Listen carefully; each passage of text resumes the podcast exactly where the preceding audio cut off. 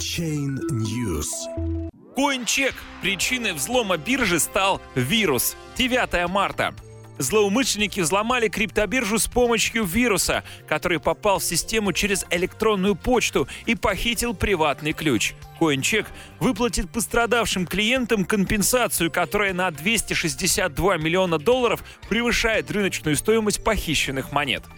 Хакеры, которые украли с биржи CoinCheck криптовалюту NEM на сумму 58 миллиардов йен, получили доступ к внутренней сети организации с помощью вируса.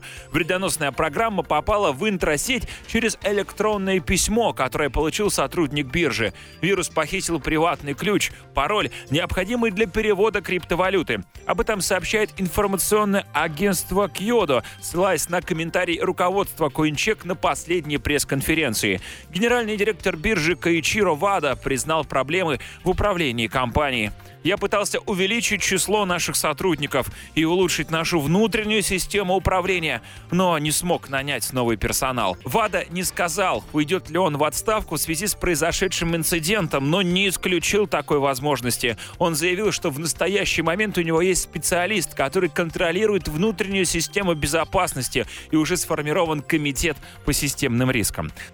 Со следующей недели CoinCheck начнет компенсационные выплаты 260 тысячам клиентам, пострадавшим от январской хакерской атаки. Общий размер компенсации составит 46,5 миллиардов йен, это 440 миллионов долларов. По подсчетам Bloomberg, это на 262 миллиона долларов больше рыночной стоимости похищенных монет, поскольку криптовалюта NEM упала в цене с момента взлома.